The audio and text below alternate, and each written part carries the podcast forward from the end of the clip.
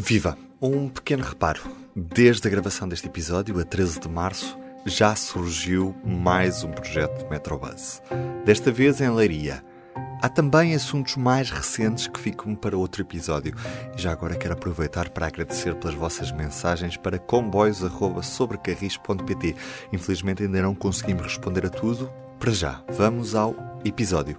Isto porque Toda a gente passou horas em que andou desencontrado, como à espera do comboio na paragem do autocarro. A premonitória música de Sérgio Godinho leva-nos para uma realidade onde os projetos que avançam são os dos autocarros em canal dedicado, que, sem o único quilómetro já construído, são aposta em cinco regiões do país. Que lobby é este que parece não ter limites quando olhamos para o setor ferroviário e pouco temos ouvido do ministro, as greves continuam e abril está cheio delas. No terreno são poucos os avanços no Ferrovia 2020 e já nem falo do PNI 2030, onde é que ele anda. Jábara Alta. Ninguém arrisca adivinhar quando abre. A oeste é melhor nem perguntar.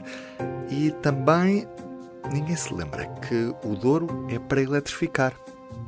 Resta-nos o consolo da promessa de que para o ano é que vai ser. Badajoz fica a 1 hora e 50 de Lisboa, naquela que parece ser a única obra ferroviária que está a avançar com força neste momento. Atrasos que fazem com que alugueres de curta duração da CP à Renfe se tenham tornado em longos empréstimos de material circulante velho pago a peso de ouro.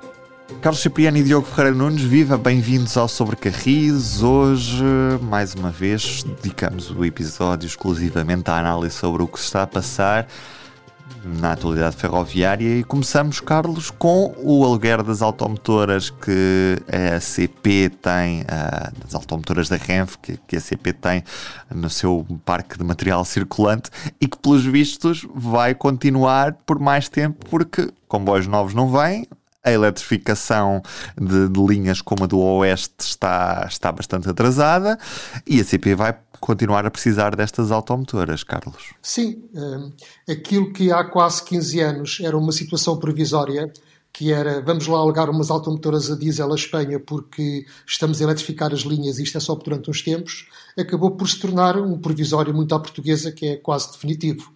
Eh, o que é que nós temos? Temos aqui uma portaria recente da, da Secretaria de Estado do Orçamento e da Secretaria de Estado dos, das Infraestruturas que autoriza a CP, cito, a assumir encargos relativos ao contrato de prestação de serviços para o aluguer e manutenção de 18 automotoras diesel série 592 para prestação de serviços em linhas não eletrificadas no valor de 19,6 milhões de euros entre 2023 e 2025. Este é o preço que a CP uh, eh, vai pagar à Renfe pelo aluguer destas automotoras, mas pode dizer que é também o preço que todos nós portugueses estamos a pagar pelo atraso da eletrificação das linhas, porque uh, se o programa Ferrovia 2020 já tivesse sido concluído, se tivesse terminado atempadamente, a nossa rede ferroviária teria hoje mais 268 km de vias eletrificadas desde 2020. Basicamente, a linha do Algarve e parte das da linha do Douro e do Oeste. Bom, como isso não foi feito e como também há 15 anos atrás cometeu-se o erro de mandar para a sucata automotoras a diesel que, se tivessem levado mais uma revisão, ter-se-ia prolongado o seu tempo de vida útil e teríamos ainda essas automotoras a funcionar sem ter que estar a pagar aluguer aos espanhóis. E, portanto, estes dois erros somados, que é os atrasos das eletrificações e o ter-se encostado material diesel que a CP tinha disponível na sua frota, uh, faz com que agora se continue a pagar, agora neste caso, quase 20 milhões de euros nos próximos três anos à, à Renfe pelo aluguer de automotoras, que ainda por cima todos nós sabemos não são grande coisa. Devo dizer que eh, parte delas costumam estar em oficina, avariadas, à espera de peças de componentes que vêm de Espanha, eh, são conhecidas algumas avarias que tiveram, também é material, é material bastante velho e, portanto, nem sequer se pode dizer que é um bom negócio, mas, enfim, é o que há.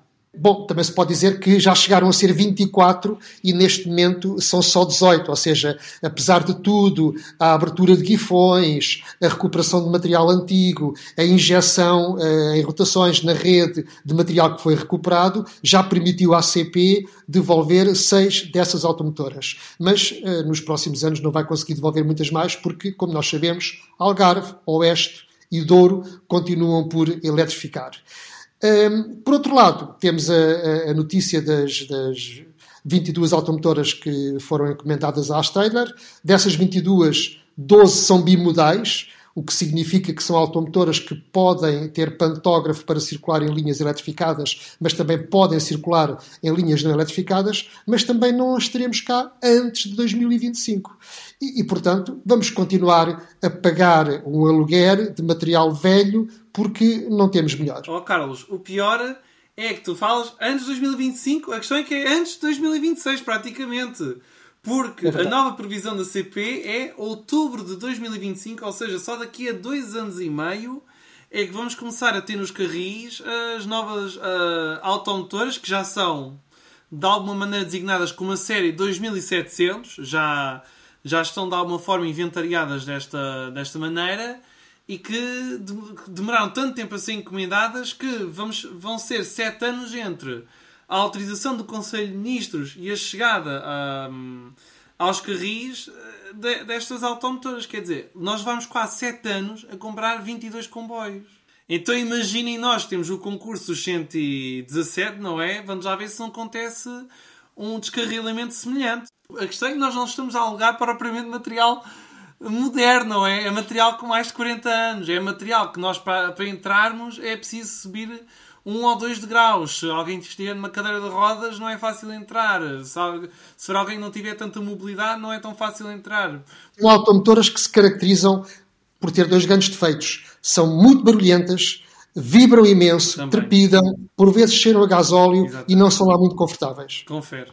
É, é, é, é tudo isso e e podíamos, se calhar, ter recuperado as 600, não é? As duplas eh, da série 600, que se calhar teria ficado bem mais barato, mas na altura achou-se que ah, não é possível pôr um ar-condicionado, ah, os degraus, mas depois acabou-se por preferir alugar material à Espanha. São decisões que não se, não se conseguem compreender no mundo ferroviário. E agora, em abono de quem tomou as decisões na altura. Quando essas decisões foram tomadas, julgava-se que a eletrificação estava ao virar da esquina.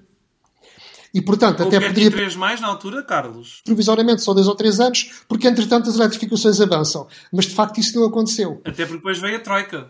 Como o Diogo disse, se os comboios estão a demorar sete anos a chegar, desde o momento em que a despesa foi aprovada em Conselho de Ministros até à entrega do primeiro comboio, no que toca às eletrificações, também temos, como temos estado a falar, bastantes atrasos. Também e a linha do Douro é provavelmente. É, esta está a caminho dos 7 anos, exatamente. A linha do Douro é, é disso exemplo mais paradigmático. É a obra do Ferrovia 2020 com mais atraso e Carlos Cipriano, neste momento, nem sequer temos qualquer previsão de quando é que podemos andar em comboio elétrico até à régua. Não, não há qualquer previsão. Mas podemos começar pelo princípio, nunca é demais recordar que, de acordo com o Ferrovia 2020, apresentado em 2016, a linha do Douro entre Marco e Régua uh, deveria ter execução do seu projeto algures em 2017. As obras deveriam ter começado em 2018 e ter terminado uh, em finais de 2019. E o que acontece hoje é que nem sequer está lançado o concurso público. A IP diz que houve uns problemas que obrigaram a, a, resolver o contrato que tinham com o projetista inicial e que foi necessário lançar um novo concurso para a elaboração do projeto. Uh, depois diz que também se demorou muito com o estudo de impacto ambiental. Um, e neste momento o que nós temos é uma mão cheia de nada, ou seja, há um momento em que até se assumiu que uma parte dos fundos destinados à linha do Douro até foram transferidos para a linha do Oeste, e neste momento está assumido pela IP que a linha do Douro na prática saiu do Ferrovia 2020. Portanto, se calhar nós já nem podemos dizer que é um projeto que está atrasado, porque o projeto saiu, já nem lá está. Bom, mas saiu do Ferrovia 2020, para onde é que ele está? Está no próximo quadro comunitário de apoio. E o que é que diz a IP sobre isto? Diz que não sabe. Ou seja, a linha do Douro, neste momento, enquanto projeto, uh, sabe-se apenas que tem um projeto feito, não sabe quando é que vai haver o concurso público, a IP também não sabe qual vai ser o montante de financiamento comunitário, porque diz que as regras ainda não estão uh, estabelecidas para, para o financiamento comunitário. A IP também não sabe quanto custa, porque o público perguntou à IP e a IP diz que não sabe ainda quanto é que vai custar, porque está dependente agora também da inflação e de uma série de, de, uh, de variáveis exógenas que aconteceram recentemente e que complica tudo isto. E, portanto, aquilo que era para estar concluído em 2019, neste momento não está começado e este país não sabe quando é que começa, nem quando é que acaba, não sabe quanto é que vai custar, nem sabe uh, qual vai ser o montante de financiamento comunitário. Bom, eu penso que isto são uh, demasiados acasos, ou melhor, se calhar não são acasos, se calhar nunca houve uma efetiva vontade de modernizar a linha do Douro. Porque, no entretanto, o que é que nós verificamos? Verificamos que a linha se vai degradando, que, obviamente, quando há problemas, se reduz a velocidade dos comboios em determinados troços que apresentam problemas, fazem-se afrouxamentos, o que penaliza a operação, e depois alguns desses afrouxamentos acabam por integrar a tabela de velocidades máximas uh, naquela linha. Portanto, o que é que estamos a assistir? Estamos a assistir a uma degradação progressiva da linha do Douro, com impacto na operação. E isto poucos anos depois de a CP uh, eh, ter feito quase um golpe de mágica, porque a CP de facto também tinha a linha do Douro semi-abandonada, mas ao recuperar carruagem Schindler, ao apostar no turismo ferroviário, a CP conseguiu pôr a linha do Douro no mapa, tem tido milhares e milhares de visitantes e precisamente numa altura em que o operador está a apostar na linha, está a ter muitos passageiros, a IP tem uma atitude de praticamente abandonar a linha do Douro. E eu pergunto porquê é que se está aqui a pôr pauzinhos na engrenagem? Porquê é que a linha do Douro continua abandonada como se a estratégia de longo prazo fosse, no limite, o seu encerramento? Eu julgo que não estou a dramatizar e julgo que esta pergunta é pertinente. Mas, obviamente, tenho muita esperança em estar enganado e que daqui por uns anos me digam afinal não tinhas razão, a linha do Douro vai mesmo ser modernizada uh, e nada do que estavas a pensar aconteceu. Espero, espero estar uh, enganado.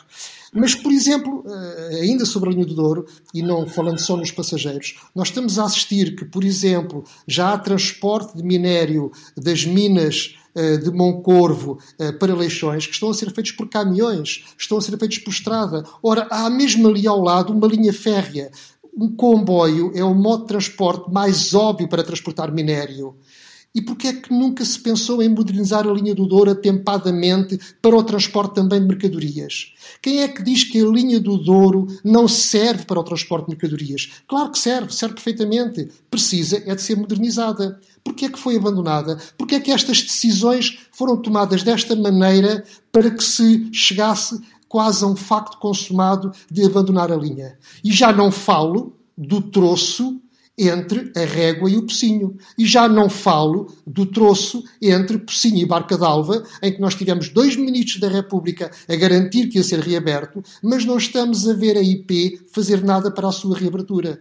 E, portanto, tudo isto causa-me uma grande apreensão. É que a questão do, da degradação progressiva da linha do Douro só não é mais grave precisamente pela aposta que o operador faz nesta linha e pelo papel que o turismo ferroviário tem na linha do Douro, porque os passageiros continuam a usá-la bastante e é das linhas ferroviárias de, regionais com mais passageiros, precisamente pelo papel que tem a nível turístico. Mas o que é certo é que quem a procura para utilização cotidiana está a assistir cada vez mais a uma fragilização do, de, da própria linha e isto tem consequências no futuro e sem linha em condições por muito turismo que haja, não haverá certamente operador que, que resista, Diogo. E é tão usada que às vezes nem dá para contabilizar quantos, quantos passageiros é que pagaram ou não o bilhete, não é? Porque às vezes os comboios vão tão cheios que o revisor não consegue ir a todos os lugares verificar quem é comprou, quem não comprou o bilhete. E realmente, Barca d'Alva, estamos uh, já quase no final de março e continuamos sem o lançamento do tal projeto, porque já há documentos a mostrar que bastam 75 milhões de euros para recuperar o troço até Barca d'Alva eventualmente eletrificá-lo e continuar a haver um silêncio. Nós sabemos que um dos ministros já saiu, um dos ministros que era muito favorável ao regresso de Barca d'Alva. Mas há outra ministra que lá está. Isto, entretanto, também não existe, nunca apareceu. Pronto, e depois há outro pormenor que é: nós vamos ao calendário de investimentos programados da IP e no mapa não há uma menção ao Marco Régua, nem ao Régua uh, Pocinho, nem a Pocinho Barca d'Alva. Não há uma menção no mapa. O mapa mais recente da IP é de dezembro e não está lá nada sobre a linha do Douro. Nada. Há obras do Ferrovia 2020, até já há obras do PNI 2030 e depois não há nada na linha do Douro. E diria, perdoem-me o atrevimento, que isto até era um projeto que podia ir perfeitamente ao, ao PRR. Quer dizer, já há projeto o concurso era, era só tratado de concurso, financiamento provavelmente existiria, é um transporte ferroviário. Quer dizer, Espanha consegue meter projetos ferroviários no, no PRR. A Renfe, por exemplo, vai comprar locomotivas a partir do PRR. Itália está a fazer o mesmo. Em Portugal não pode fazer o mesmo? Quer dizer, a obra ficaria pronta dentro dos prazos, não custa absolutamente nada dinheiro europeu. Quer dizer, num território de baixa. Hum, competitividade, não é? Sobre o, os padrões de Bruxelas, o que é que impede? Ou é falta de interesse? Se calhar é falta de interesse. Se calhar haveria quem quisesse que para ali fosse um Metrobus. Quem sabe? Ah, quem, sabe? sabe? Mas o que é certo é que parece que a IP não tem grande amor pela linha do Douro e também não tem grande vontade de a modernizar e no fim... Mas os passageiros têm muito amor pela linha do Douro e acho que é por verdade. aí se calhar... Pois no fim quem, quem paga somos todos nós. Continuamos com outros temas neste sobre Carris. Diogo, o, o, Plano Ferroviário Nacional esteve em fase de consulta pública que, que terminou há uns dias e foram recebidos, vamos ser muito sinceros, bastantes contributos de alteração. A, a maioria deles, como à boa moda portuguesa nas últimas semanas, nos últimos dias. Nas últimas mas, horas, quase. Nas últimas horas, também é verdade. Mas, Diogo, que, que, contributos é que são esses que tu conseguiste apurar? Houve alguns contribuidores ilustres, algumas propostas disruptivas. O que é que tu conseguiste apurar sobre estes contributos que foram feitos? Alguns já, já fomos falando ao longo das últimas semanas, não é? Estivemos naquele debate em Miranda do Douro linha atrás dos montes, uh, alta velocidade é uma das propostas. Depois uh, temos também o, Algarve, não é? Que além do, do Metrobus, não é? Que houve quem chamasse Metro Ligeiro, mas não, o projeto é mesmo Metrobus. Uh, propõe que seja feita a ligação até o Elva e depois até Sevilha, em alta velocidade, além da, da construção dos troços ou reativação de troços permitam fazer a ligação Lisboa, Évora, Beja, Faro. Depois também o Alentejo, a Comunidade Intermunicipal do Alentejo Litoral, quer a construção de uma linha entre Sines e Grândola e com a inclusão de um serviço para passageiros, não é? E também defendem a eletrificação do troço Casa Branca Beja e também a reativação do Beja Funcheira. Em Leiria, há quem defenda um metro de superfície entre a futura estação de Leiria de alta velocidade e a cidade de Fátima. Mas depois, a comunidade, a comunidade intermunicipal do Distrito de Leiria quer o Intercidades Lisboa-Leiria-Figueira da Foz, ou seja, o Intercidades pela linha do Oeste já recuperada. Tomar defende uma ligação ferroviária entre a cidade dos Templários, Fátima e Leiria, a requalificação da estação de Santa Cita e a continuação do ramal de Tomar até Castelo Branco. Depois, na zona da Beira Baixa, a associação Move Beiras defende uma linha de comboio mais competitiva, não é? Ou seja, não é só eletrificar, é também torná-la mais rápida. A Associação Zero, e esta foste tu que escreveste, Carlos, quer como prioridade a construção da terceira ponte sobre o Tejo, o famoso Chelas Barreiro. Depois temos o movimento A Terra, que defende o regresso dos comboios noturnos, e sim, já passaram três anos desde a última viagem do Sud e do Lusitânia uh, comboio hotel. Lisboa-Madrid e Lisboa-Endaia.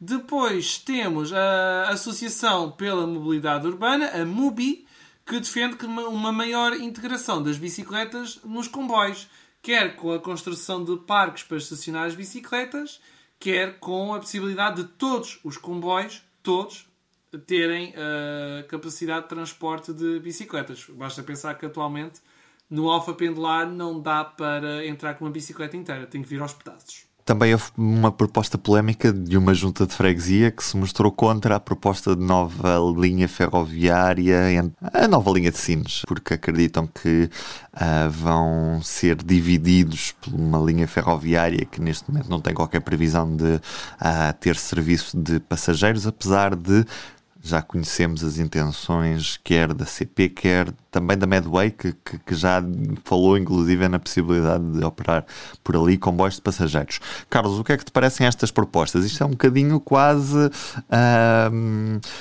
como diriam os espanhóis, café para todos, não é? Cada bocadinho do país pede um bocadinho de ferrovia no seu no seu no seu conselho ou no seu território uh, e o que é que o que é que sai daqui? Mas apesar de tudo há aqui uma grande virtude, há uma vantagem que é pôr o país a discutir ferrovia.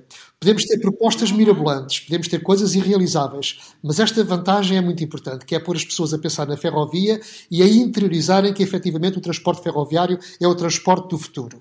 Eu não me vou pronunciar sobre essas propostas, porque são muitas. O problema aqui é a tentação de quem coordena o Plano Ferroviário Nacional uh, sentir essa, essa tentação de acomodar tudo para satisfazer tudo porque será mais fácil depois, em sede de Assembleia da República, ter mais consenso dos deputados e fazer aprovar a lei, mas depois o que é que vai acabar por, por acontecer se for assim? Vamos ter uma lei onde está lá tudo, e se não, for uma, se não houver o cuidado de ter a coragem de não incluir algumas coisas, de corrigir outras, e, muito importante, priorizar e calendarizar alguns dos projetos, porque isso é, isso é fundamental.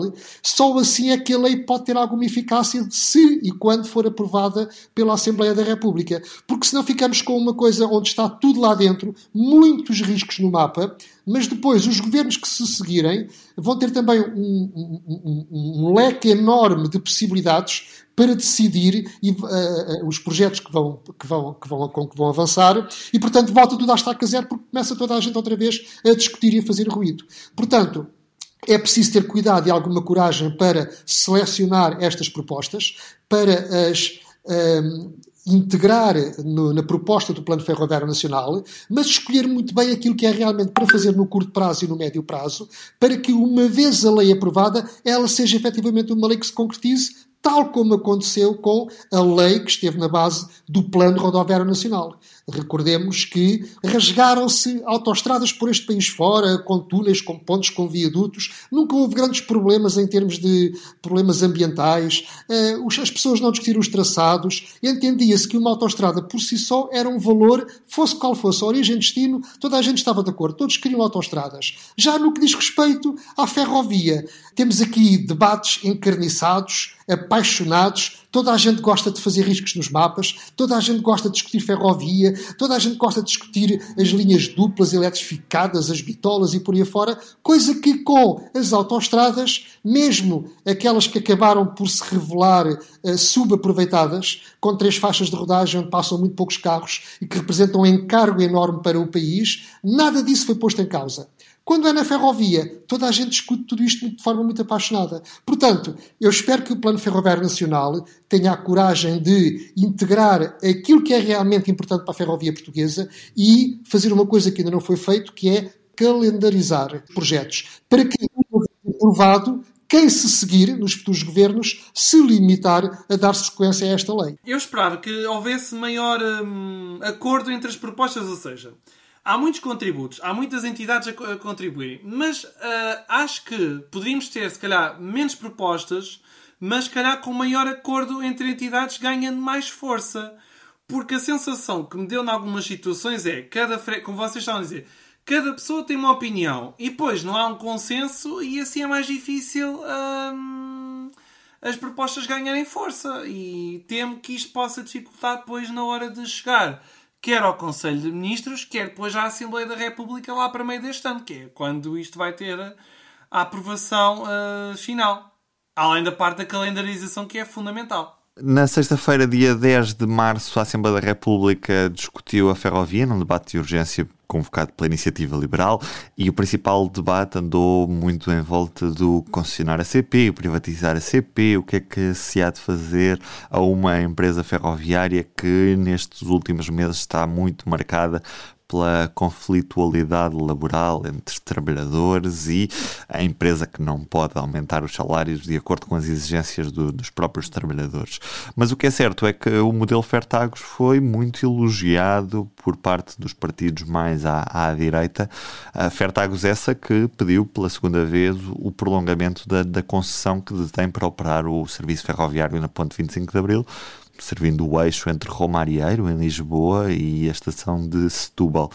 Diogo, o que é que isto na prática representa e qual é que é a origem deste pedido de, de prolongamento da concessão? Certamente nos lembramos, porque foi como que traumático quando houve os confinamentos por causa da pandemia, nomeadamente o primeiro de todos, entre março e o final de abril de 2020, em que nós tivemos de ficar todos em casa, uh, o que pressupõe que haja menos gente a utilizar os transportes. No entanto, lembram-se que a CP manteve grande parte da oferta, com custos para o Estado, que teve que compensar a, a empresa, e a Fertagos, de alguma maneira, também não reduziu assim tanto a, a oferta, quando, com, ao contrário do que aconteceu, por exemplo, nos autocarros, nomeadamente nos serviços expressos. Bem, se lembram, houve uma redução brutal da, das viagens nessa altura. E então, isto em condições normais pressupõe que a empresa tem de ser recompensada por isto. Ou seja, há um. Quando foi assinado o contrato, há um número mínimo de passageiros que é necessário, caso contrário, tem que receber algum dinheiro. Só que houve um decreto-lei na altura, que, em estado de emergência, que pressupunha um regime excepcional e temporário de reequilíbrio financeiro de contratos de execução duradoura. O que é que isto implicava? Que não havia direito à reposição do equilíbrio financeiro, ou seja, as empresas tiveram menos utilizadores, mas não podiam receber dinheiro compensação por isso. Só que havia aqui uma linha neste decreto que previa que, se os operadores eh, contestassem, que poderiam ter direito a um prolongamento do tempo de concessão.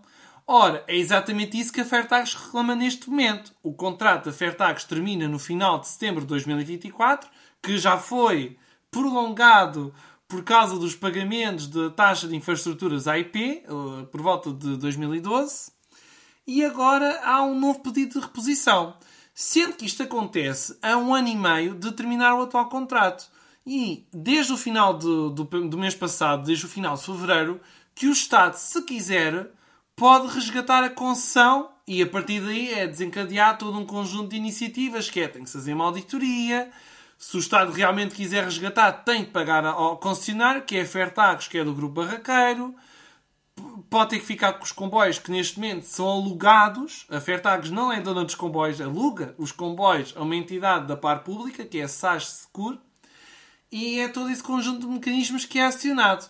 Só que agora pelo meio temos este pedido de reposição. Portanto, é muitíssimo provável que a Fertagos vai ter novamente o contrato de concessão uh, prorrogado pela segunda vez. Fertagos que também tem os comboios com bastante utilização, não é só a, a, a CP. É bom lembrar este pequeno pormenor. E que também uh, é vítima das greves, porque, como utiliza os serviços de infraestruturas de Portugal, quando a IP está em greve, os comboios da Fertagos também são afetados. Carlos, será que alguma vez o Estado, nos próximos anos, vai resgatar a concessão da Fertagos ou estes prolongamentos vão ser sucessivos e, e, parece que já não tem fim? Bom, e se isto é bom ou não, não é? Os vídeos vão, vai, vai continuar a haver prolongamentos, não é? O jogo nunca mais acaba.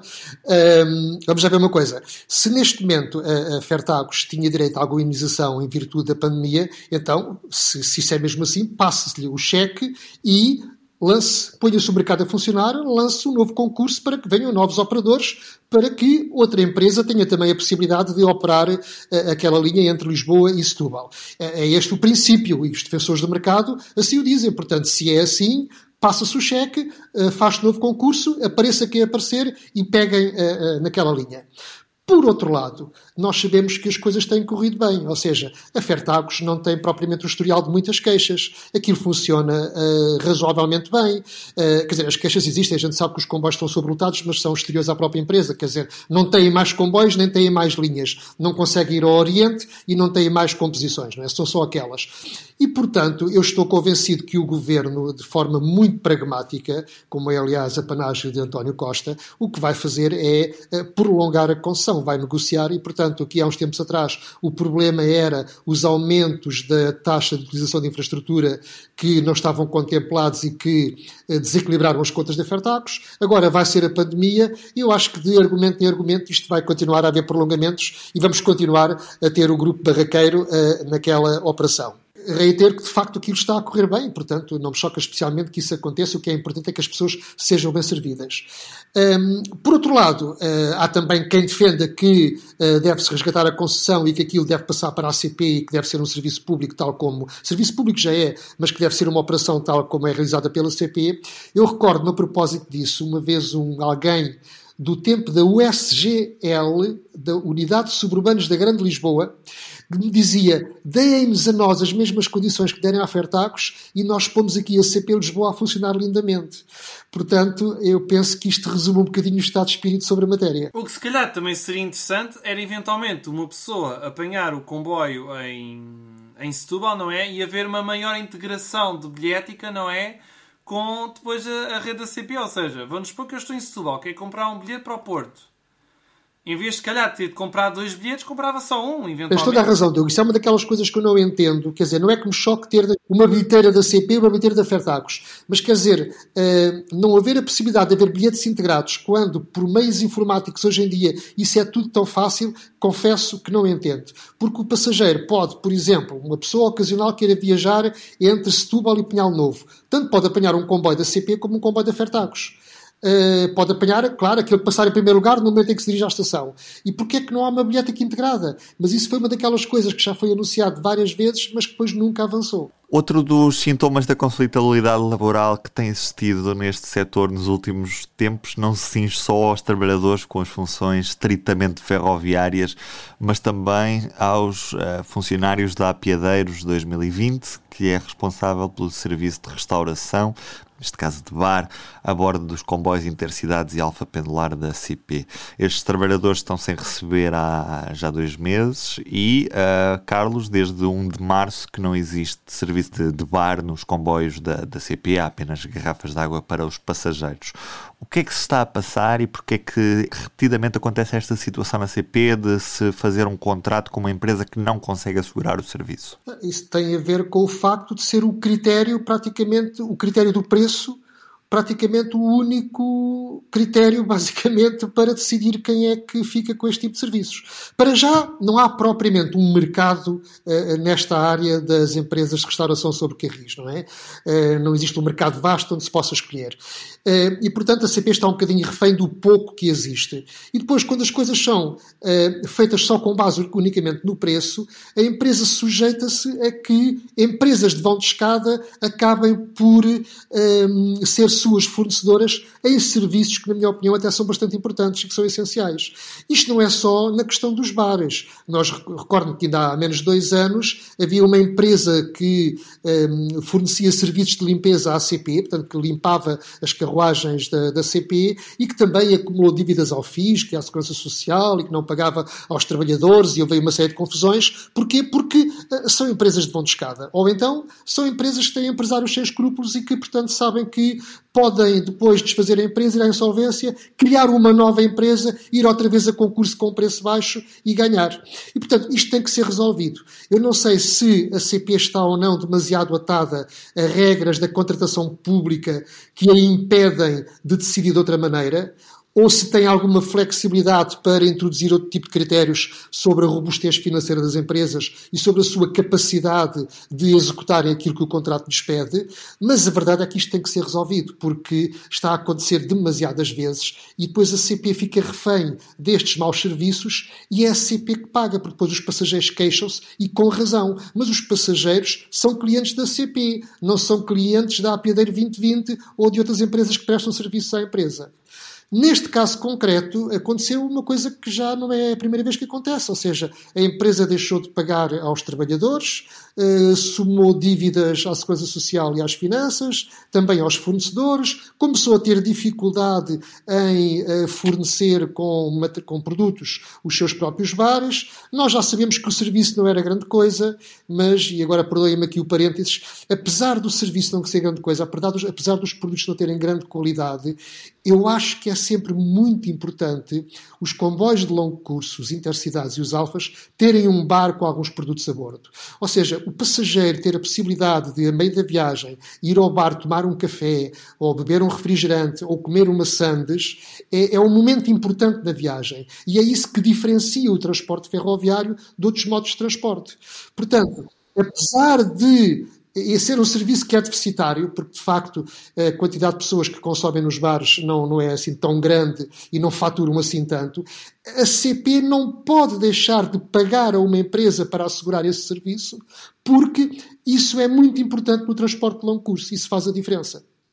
E neste caso concreto, quando os trabalhadores começaram a não receber o ordenado, obviamente partiram para as reivindicações, partiram para a greve, eh, o que acabou por tornar o serviço ainda uh, menos fiável, uh, até que a, a, CP, como já agora anunciou, uh, decidiu resolver o contrato com a APDER 2020. O problema é que, na minha opinião, a CP demora demasiado tempo a tomar estas decisões, porque parece que fica à espera das evidências de que o serviço se degradou, de que não estão a cumprir o, o contrato. Quer dizer, a partir do momento em que aparecem as primeiras notícias de que as contas da empresa, sua fornecedora, foram congeladas, estão à espera de que para imediatamente resolver o contrato e partir para outra para resolver este problema aos trabalhadores e aos seus clientes, que são os passageiros.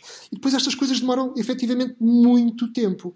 Provavelmente o que vai acontecer agora é a empresa ter que assumir os salários destes trabalhadores, ficar uh, durante um período provisório uh, a, a explorar diretamente os bares, eu creio que não é essa a vocação de uma empresa ferroviária. Há congêneres europeias que, que fazem, em que o, os trabalhadores dos bares são, são, funcionários da empresa.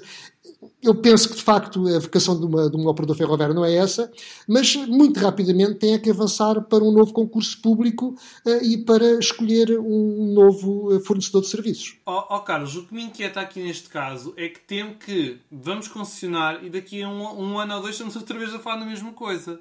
Ou seja, tem de se encontrar uma solução que seja mais definitiva, porque não é sustentável.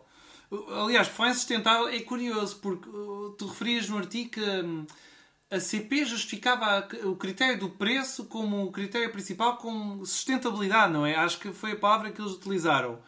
Ora, sustentabilidade não é só preço. Sustentabilidade é garantir de forma duradoura, ou seja, garantir que estes serviços funcionam mesmo. Não é que há um ano ou dois funciona, depois para. Depois estamos uns meses sem serviço.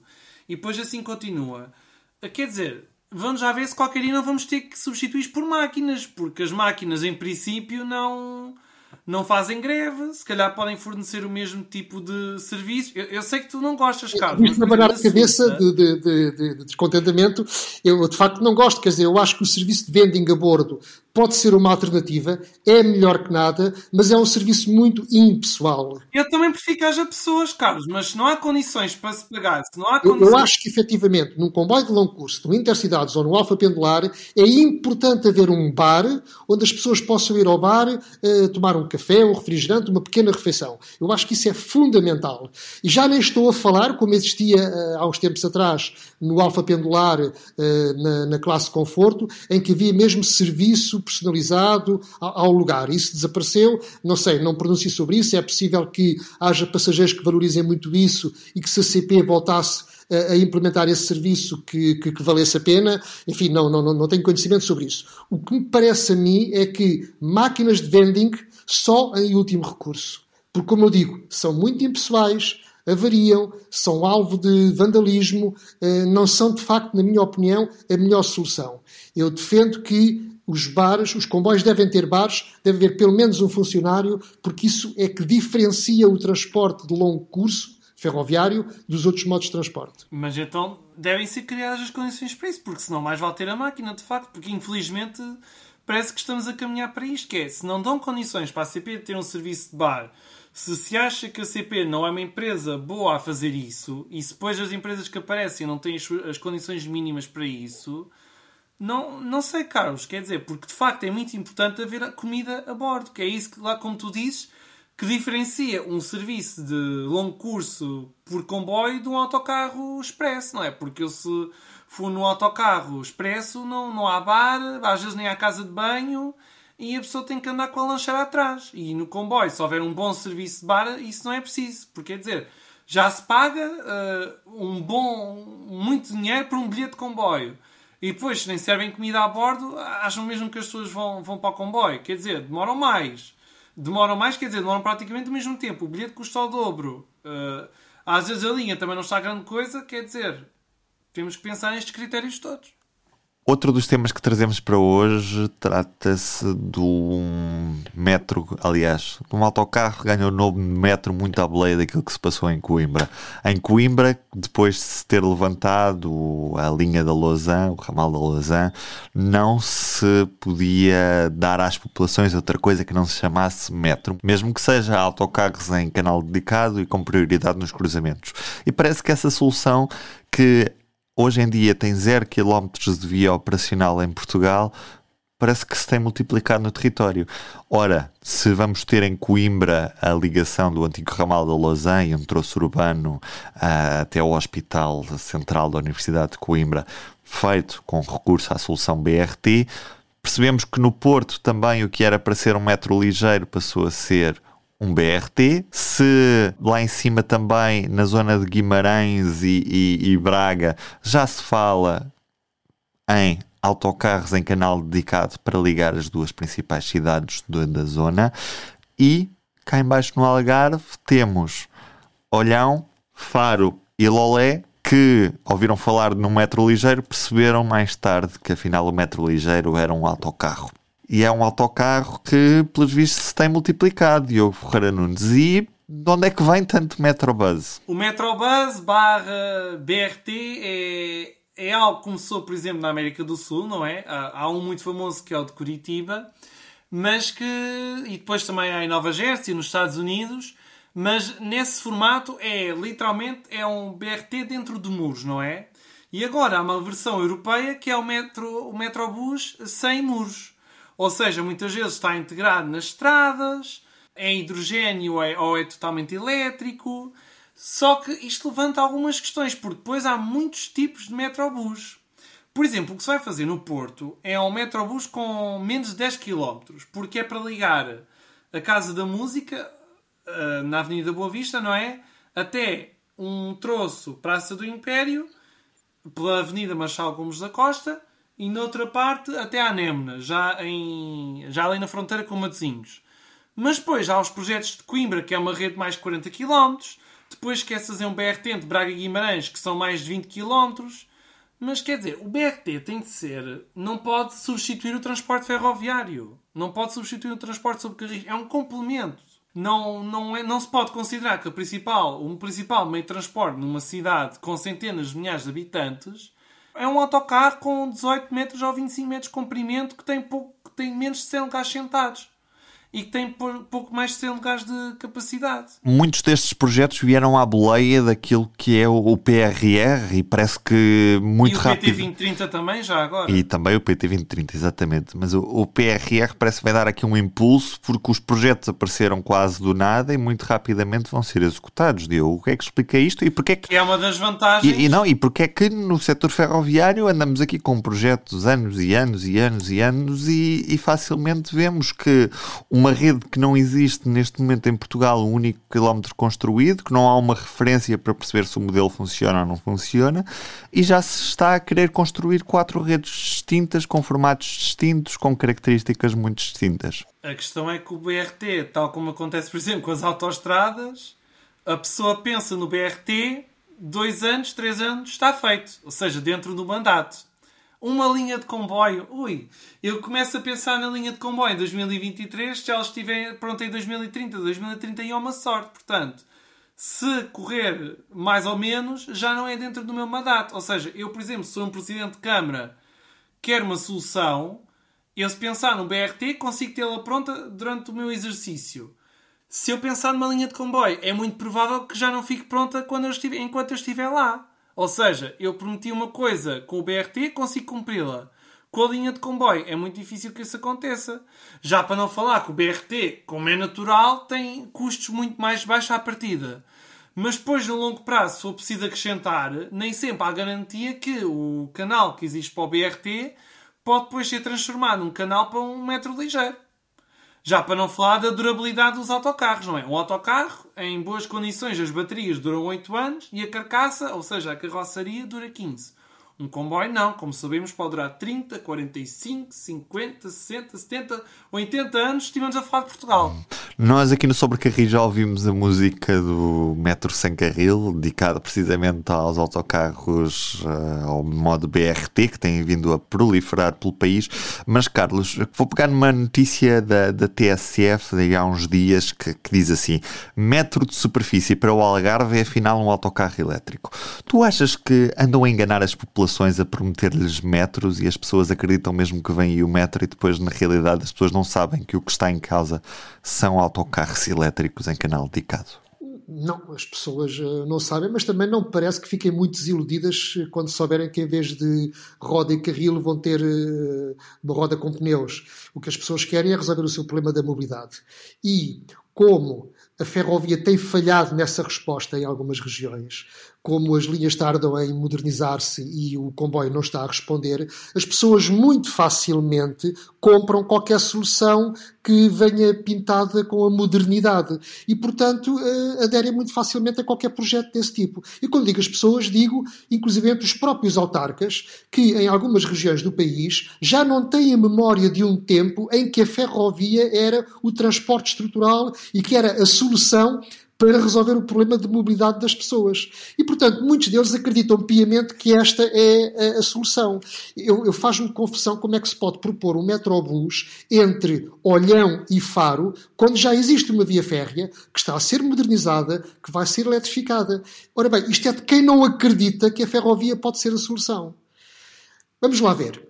Eu recordo-me que quando foi apresentado o Plano Ferroviário Nacional, ou seja, a apresentação do lançamento do Plano Ferroviário Nacional no LNEC, com o então Ministro Pedro Nuno Santos, em que ele foi claro, ele disse: queremos que a ferrovia seja a base do sistema de transportes em Portugal, eh, que seja a coluna vertebral eh, dos transportes portugueses, que a ferrovia deve ser a ferrovia pesada, e eles sublinhavam, e que deve ir ao centro das cidades e que depois todos os outros modos de transporte, autocarros incluído e metros de superfície, seriam complementares. Mas logo a seguir tivemos uma intervenção do presidente da IPE que veio dizer também, mas atenção aos sistemas de mobilidade mais ligeira, os metros de superfície, os motrabus e por aí fora. Eu estou convencido que a velocidade com que estes projetos têm aparecido aí pelo país todo significa que há claramente por trás um lobby que está interessado em vender projetos deste tipo. Porque, efetivamente, pintar os autocarros de uma determinada cor, dizer que aquilo é tudo integrado e pô-los em canal dedicado, é uma solução muito mais barata, muito mais fácil, eh, dá para fazer conferências de imprensa, dá para fazer PowerPoints, dá para dizer que aquilo resolve, mas depois não resolve. Posto isto, não quer dizer que em alguns casos não seja uma boa solução. Mas atenção, vão-se criar Empresas, provavelmente empresas uh, intermunicipais, com os seus conselhos de administração, agora deixem-me ser mauzinho, se calhar para dar lugar a alguns autarcas reformados, a alguns senadores, vão-se criar PMOs, oficinas, uh, e se calhar vão-se criar empresas que vão dar prejuízo e que todos nós vamos pagar. E, portanto, estas coisas têm que ser muito bem pensadas. Como eu disse, já aqui há uns episódios atrás, não seria mau que algumas comunidades intermunicipais, porque estes projetos estão de facto a ser explotados pelas, pelas autarquias, não seria mau que os autarcas, as comunidades intermunicipais, começassem por fazer aquilo que eu já disse outro dia, por assegurar que a passagem do comboio em grande parte das estações que ficam um pouco mais afastadas das cidades, haja sempre um autocarro, uma navete, à espera das pessoas para as levar para a cidade e para as trazer para o comboio.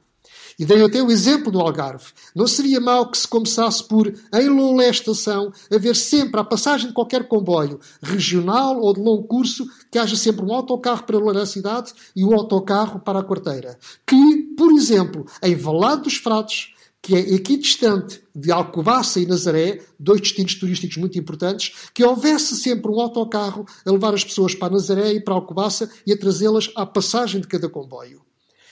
E, portanto, são só apenas dois exemplos, mas em todos os locais onde estou a pensar pôr os BRTs, porque é que não começam por fazer isso?